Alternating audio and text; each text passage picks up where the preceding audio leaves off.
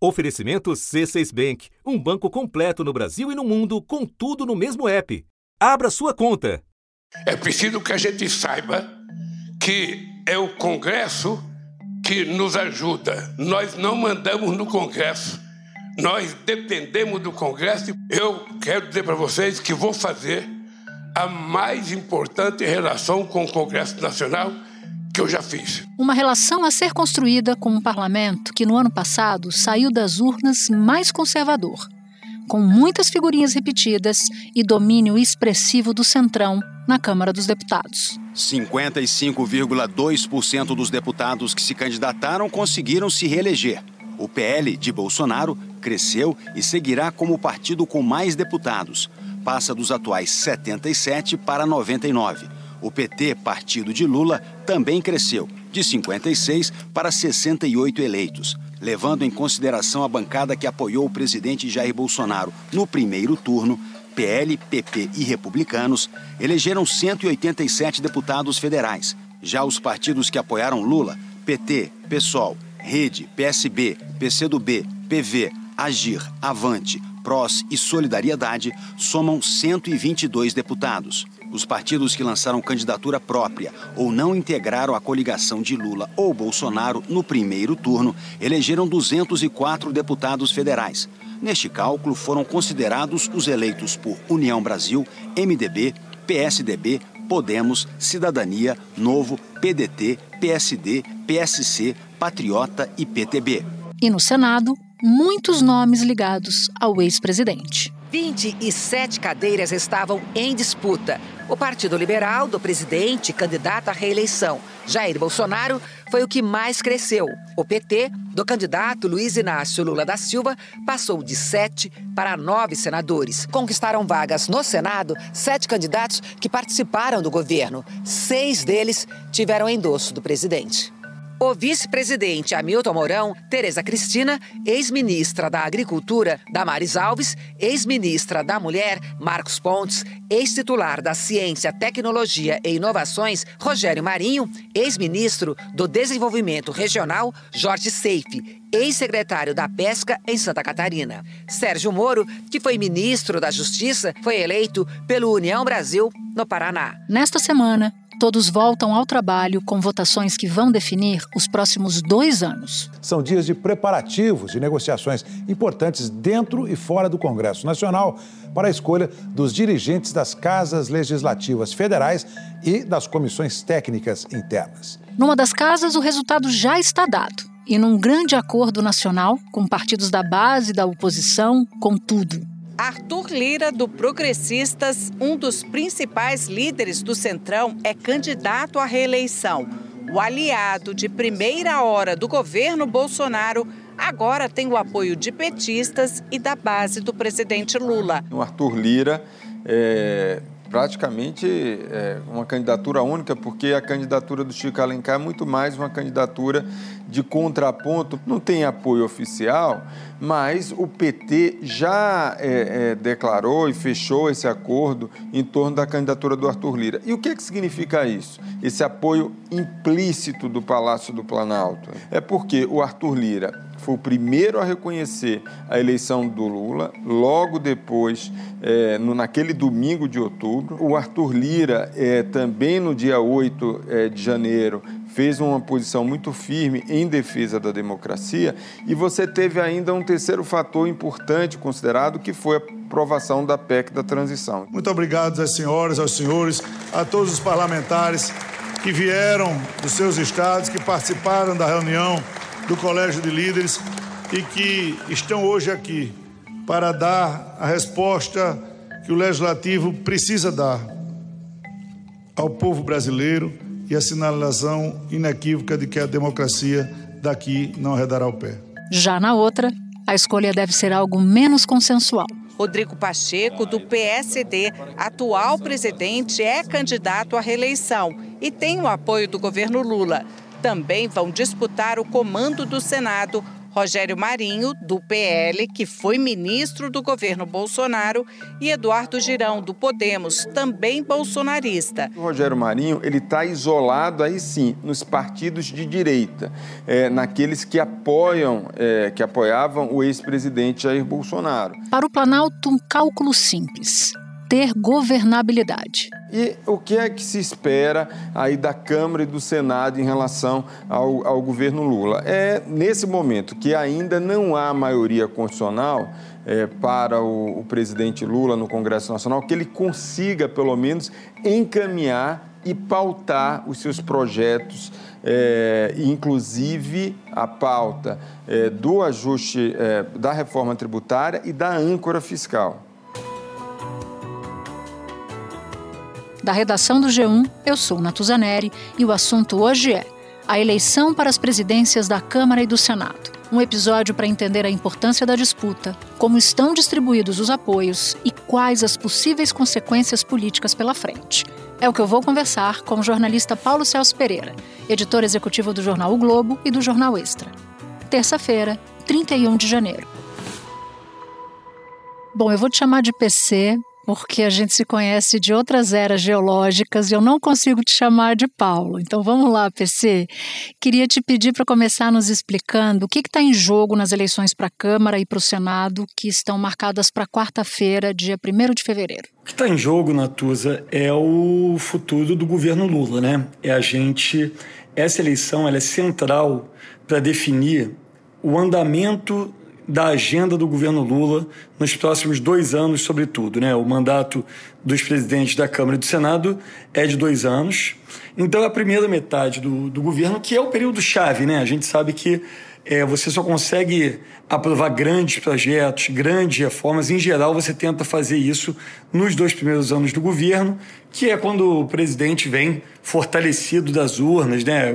quando ele conseguiu é, o mandato popular é, ainda que tenha sido uma eleição muito disputada, né, a vantagem, a vitória mais estreita da, da nossa história republicana, mas ainda assim o presidente Lula chega com uma legitimidade de quem acabou de sair das urnas.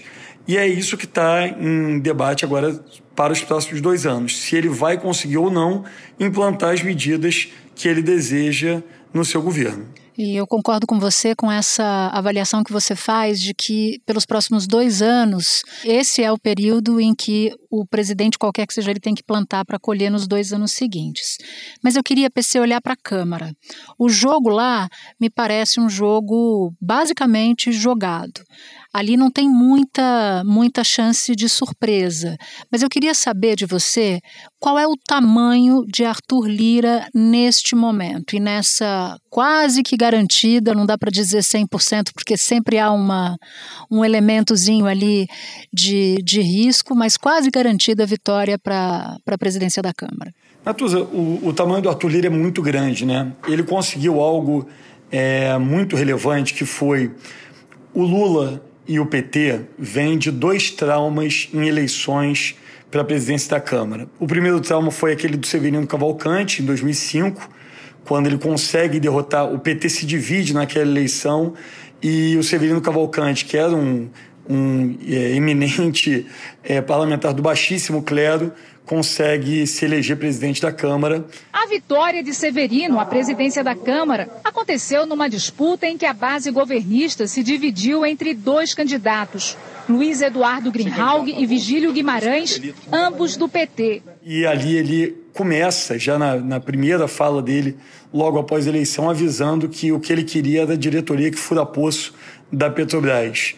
É, não é à toa que a gente chega depois ao escândalo do Petrolão. Está intimamente ligado com ah, o loteamento que foi feito da Petrobras, especialmente a partir desse momento em que o PP ali se fortalece muito. Depois você teve um trauma ainda maior para o PT, muito maior na verdade, que é a eleição do Eduardo Cunha, que em 2015, dez anos depois do Severino, ele se elege presidente da Câmara. Cunha ganhou com 267 votos, 10 a mais que o mínimo necessário. O petista Arlindo Quinalha teve 136. É, levado ao poder justamente pelo centrão que ele liderou, cuja reconstrução, né, o Centrão é um termo que se usa desde os anos 80, mas a reconstrução do Centrão foi liderada pelo Eduardo Cunha e ele consegue chegar ao poder da Câmara e cria toda sorte de dificuldades.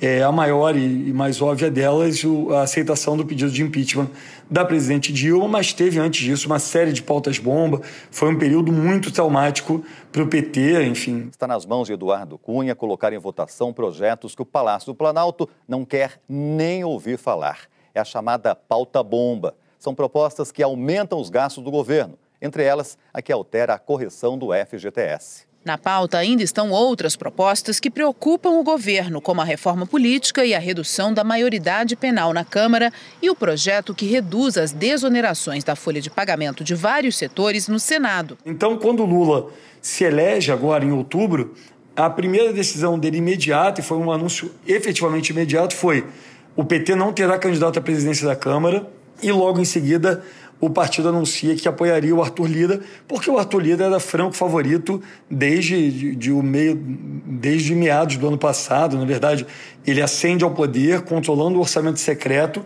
e foi muito forte desde, desde o início do seu mandato, dois anos atrás. É, o PT resolveu é, embarcar num navio favorito, e isso torna o Arthur Lira é, incrivelmente favorito. Né? A discussão hoje não é se ele vai ganhar, é se ele será o presidente da Câmara com mais votos na história. É, e é possível que isso aconteça. O, o, João Paulo Cunha e o Ibsen Pinheiro foram os presidentes da Câmara com maior votação, mais de 430 deputados votaram neles, e agora o Arthur Lira está tentando chegar perto de 480, 490 deputados. Ele tem como único adversário o Chico Alencar, que é assumidamente um anticandidato. Ele está ali só para marcar posição e para dizer que não é possível que alguém tenha o poder que o Arthur Lira tem. Mas então, sem dúvida nenhuma, Arthur Lira sairá muito, muito forte dessa disputa. Agora, ele sai muito forte, só que sem o instrumento que ele usava nos últimos dois anos, que era o orçamento secreto. Né?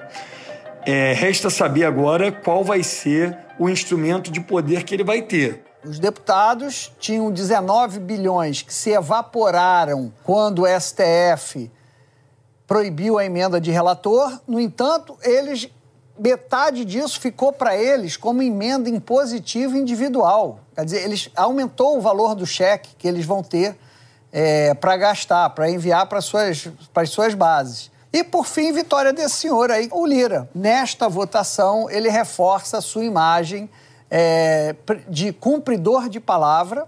Então ele havia a palavra, estava palavrado com Lula que iria ajudar na aprovação da PEC e ajudou, não teve pegadinha. Então foi um jogo de ganha-ganha. O Lula também é muito forte, é um líder muito popular, já teve no cargo, tem uma base que ele está construindo, uma base aparentemente sólida ele é um articulador político com, enfim, longa trajetória que todos nós conhecemos. É, então, é uma briga de.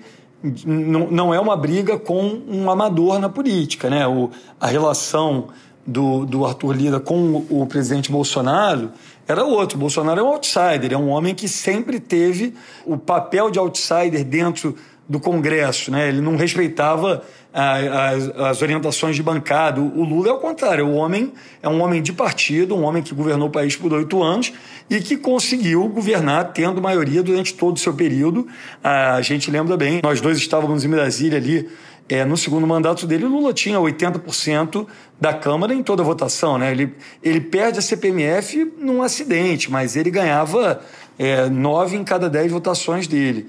Então, eu acho que essa disputa e essa é, definição de, do poder que o Arthur Lira vai ter vai começar a ser definido a partir de quinta-feira. Né? Eu acho que quarta ele, ele tende a ganhar, franco favorito, deve ganhar com uma votação muito expressiva, e a partir daí ele vai chegar para o governo e falar assim: olha, a partir de agora eu, eu quero tais cargos, tais espaços. A gente sabe que o Centrão que ele lidera é um grupo muito fisiológico e que tende a exigir do governo muita verba para suas bases eleitorais e vários cargos dentro da máquina pública federal.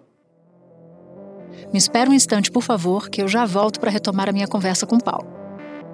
Com o C6 Bank, você está no topo da experiência que um banco pode te oferecer. Você tem tudo para sua vida financeira no mesmo app, no Brasil e no mundo todo. A primeira conta global do país e atendimento personalizado, além de uma plataforma de investimentos em real e dólar com produtos exclusivos oferecidos pelo C6 em parceria com o JP Morgan Asset Management. Quer aproveitar hoje o que os outros bancos só vão oferecer amanhã? Conheça o C6 Bank. Tá esperando o quê? C6 Bank. Bom, a gente falava até agora da Câmara dos Deputados, conhecida pelo carpete verde, e eu quero andar com você até o tapete azul no Senado Federal. Apesar de todas as informações de bastidor indicarem também para a reeleição de Rodrigo Pacheco, lá a situação é um pouco diferente da Câmara. Como é que você está enxergando nesse momento a disputa no Senado, também com um candidato à reeleição forte, favorito Rodrigo Pacheco, mas com a existência de um candidato do campo bolsonarista contra ele? É, eu acho que no Senado é outro jogo, né? O Bolsonaro elegeu, agora em outubro, 16 senadores do seu campo político, oito deles do seu próprio partido. O, o Rogério Marinho disputa partindo dessa base bolsonarista, de uma base ideológica, é diferente do que acontece na Câmara, em que o, o centro fisiológico é imenso. No Senado você tem muitos ex-governadores, você tem um, um perfil muito mais ideológico. Rodrigo Pacheco segue à frente. Tem o apoio aí do partido dele, PSD, do MDB, do União Brasil, do PT, do PDT, do PSB, da Rede do Cidadania e do PSDB. O que a gente ouve dentro do Congresso Nacional, os dois lados estão dizendo: ah, vai ter traição do outro lado, vai ter traição do meu lado. Mas tudo indica, pelo menos com o que eu ouço aqui, que a traição vai estar mais do lado é, de Rogério Marinho. PL vai ficar fora da mesa se Rogério Marinho perder. Agora, progressista e republicanos, eles não querem ficar fora da mesa.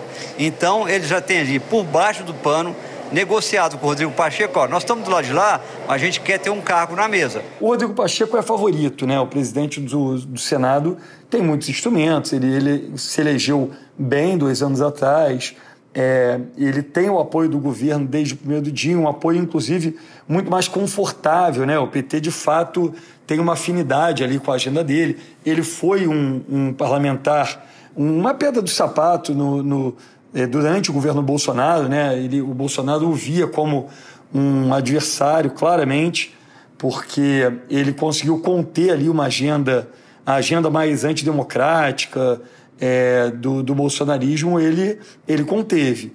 Então, desde o início, era claro que o PT o apoiaria é, e ele é, ele, ele é favorito. Mas eu acho que para o Senado vale aquele ditado de Brasília de que eleição e mineração só depois da apuração, porque não é trivial e o voto é secreto e, como se diz muito lá, voto secreto dá uma vontade danada de trair. Então é possível que tenhamos uma surpresa. Não é provável, longe disso, é, mas não é impossível que, que o Rogério Marinho se eleja. Você me lembrou uma frase do, do ex-senador, ex-deputado Heráclito Fortes, que ele dizia que em política traição é como coceira. Se você começa, não para mais. Mas isso foi só uma parte.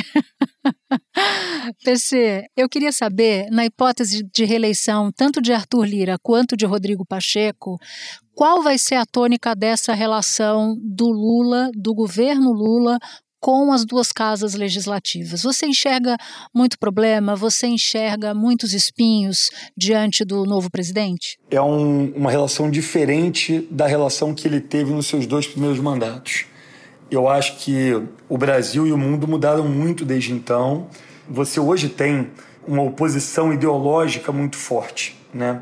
Acho que especialmente no Senado a gente vai ver isso com clareza. Alguns senadores é, que são fortes opositores é, do presidente Lula. Acho que o, o ex-presidente Hamilton Mourão é um deles, a senadora Damares, ex-ministra, o Sérgio Moro. Então, é, a oposição ao presidente Lula vai ser uma oposição com voz é, e com cara de oposição. É, acho que na Câmara o, o problema é, enquanto no Senado ele tem esse desafio ideológico, mas o presidente do Senado tende a ser um aliado dele, na Câmara o cenário é o inverso.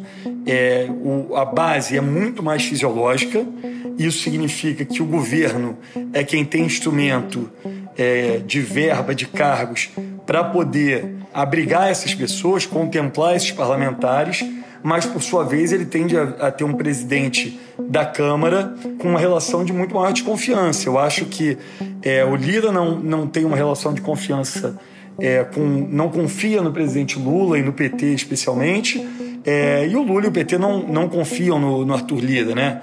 É, o Arthur Lira era braço direito, era um dos braços direitos do Eduardo Cunha, quando o Eduardo Cunha lidera o impeachment. É, ele é o, o, o homem que liderou no Congresso a agenda bolsonarista dos últimos dois anos. É o, o articulador do orçamento secreto, era muito próximo do presidente Bolsonaro. Então, eu acho que o, o presidente Arthur Lira, re, sendo reeleito na quarta-feira, como tudo indica que vai ser, ele vai ter um perfil de bastante independência. A eleição da Câmara dos Deputados, colocando então lado a lado na votação pelo candidato à reeleição Arthur Lira, o deputado Arthur Lira, o PL Progressistas e o Republicanos, com o PT, União Brasil e MDB, que compõem aí o governo do presidente Lula. A gente vai ter na Comissão de Constituição e Justiça, que o PT conseguiu aparentemente até este momento negociar, ficar com ela no primeiro ano, e isso é bastante importante, porque essa é a comissão chave do Congresso. Nada, é, ou quase nada, você consegue é, passar se você não, não tiver alguém ali que tenha diálogo com você. Nós temos que saber que nós é que precisamos manter uma boa relação com o Congresso Nacional e cada um de vocês, ministros, tem a obrigação de manter a mais harmônica relação com o Congresso Nacional não tem veto ideológico para conversar e não tem assunto proibido em se tratando de coisas boas para o povo brasileiro. O primeiro ano vai ser do PT, mas o acordo por enquanto é que nos outros anos dessa legislatura vai ficar com outros partidos do Centrão. Então eu acho que vai ser uma relação tensa em vários momentos. Acho que a gente vai ver uma pressão grande por cargos, por espaços no governo. É importante lembrar que a máquina pública, embora os ministros te, estejam nomeados, o segundo escalão, o terceiro escalão, é tudo para baixo. Tem muito cargo vago, isso é um problema, inclusive, muita gente reclamando que o governo não consegue começar a trabalhar ainda direito, justamente por isso, e acho que vai ser uma batalha grande. O PT tem tentado ocupar ao máximo esses espaços, mas agora eu acho que com o, o Arthur Lira reeleito, vai haver uma grande pressão para a ocupação desses espaços. Já que você mencionou esse congresso mais conservador que saiu das urnas e que toma posse, eu queria saber que pautas, nesse primeiro momento, devem ser priorizadas pelo governo ou pelo próprio Congresso e que pautas devem ser evitadas. O Congresso eleito foi um Congresso conservador, bastante conservador no Senado, mas também conservador na Câmara. Né? A maior bancada é a bancada do PL, do Bolsonaro, com 99 deputados. Esse é um desempenho impressionante. E eu acho que o governo tende a conseguir fazer avançar uma agenda que não seja uma agenda ideológica progressista. Né? Acho que a gente dificilmente vai ver esse Congresso aprovar mudanças numa agenda mais à esquerda, é, seja na área ambiental, é um congresso com uma bancada ruralista muito forte, é, seja é, em direitos reprodutivos, a agenda mais ideológica da esquerda, eu acho que vai ter muita dificuldade de passar nesse congresso. Por outro lado, eu acho que uma agenda reformista, é, uma agenda mais de centro, é, um pouco mais liberal na economia, eu acho que essa agenda tem mais chance de, de passar. E aí, eu acho que é, é quase consensual que a grande reforma que o país precisa hoje é a reforma tributária. Existe uma expectativa enorme em relação à reforma tributária e eu acho que essa é uma agenda que o governo pode fazer do limão à limonada. Eu acho que ele pode conseguir avançar num tema essencial para o país e que me parece que hoje está maduro para ser discutido no Congresso. Me parece que a proposta de âncora fiscal que o governo apresentar tende a ser analisada também com relativo com relativa boa vontade. Acho que existe uma expectativa muito grande do mercado por qual é essa âncora fiscal do governo. Então, me parece que essa agenda econômica tende a conseguir avançar é, sem grande dificuldade. PC, agradeço demais. É sempre muito bom te ouvir aqui no assunto. Boa cobertura para nós dessa disputa pelo comando da, da Câmara e do Senado. O prazer é todo meu, Natuza. Obrigado pelo convite mais uma vez. Estou aqui à disposição. Este foi o assunto podcast diário disponível no G1, no Globoplay, no YouTube ou na sua plataforma de áudio preferida. Vale a pena seguir o podcast na Amazon ou no Spotify, assinar no Apple Podcasts, se inscrever no Google Podcasts, no Castbox ou no YouTube e favoritar na Deezer. Assim, você recebe uma notificação sempre que tiver um novo episódio. Comigo na equipe do assunto estão Mônica Mariotti, Isabel Seta, Tiago Aguiar, Gabriel de Campos, Luiz Felipe Silva, Tiago Kazuroski, Etos Kleiter e Nayara Fernandes. Eu sou Natuzaneri e fico por aqui. Até o próximo assunto.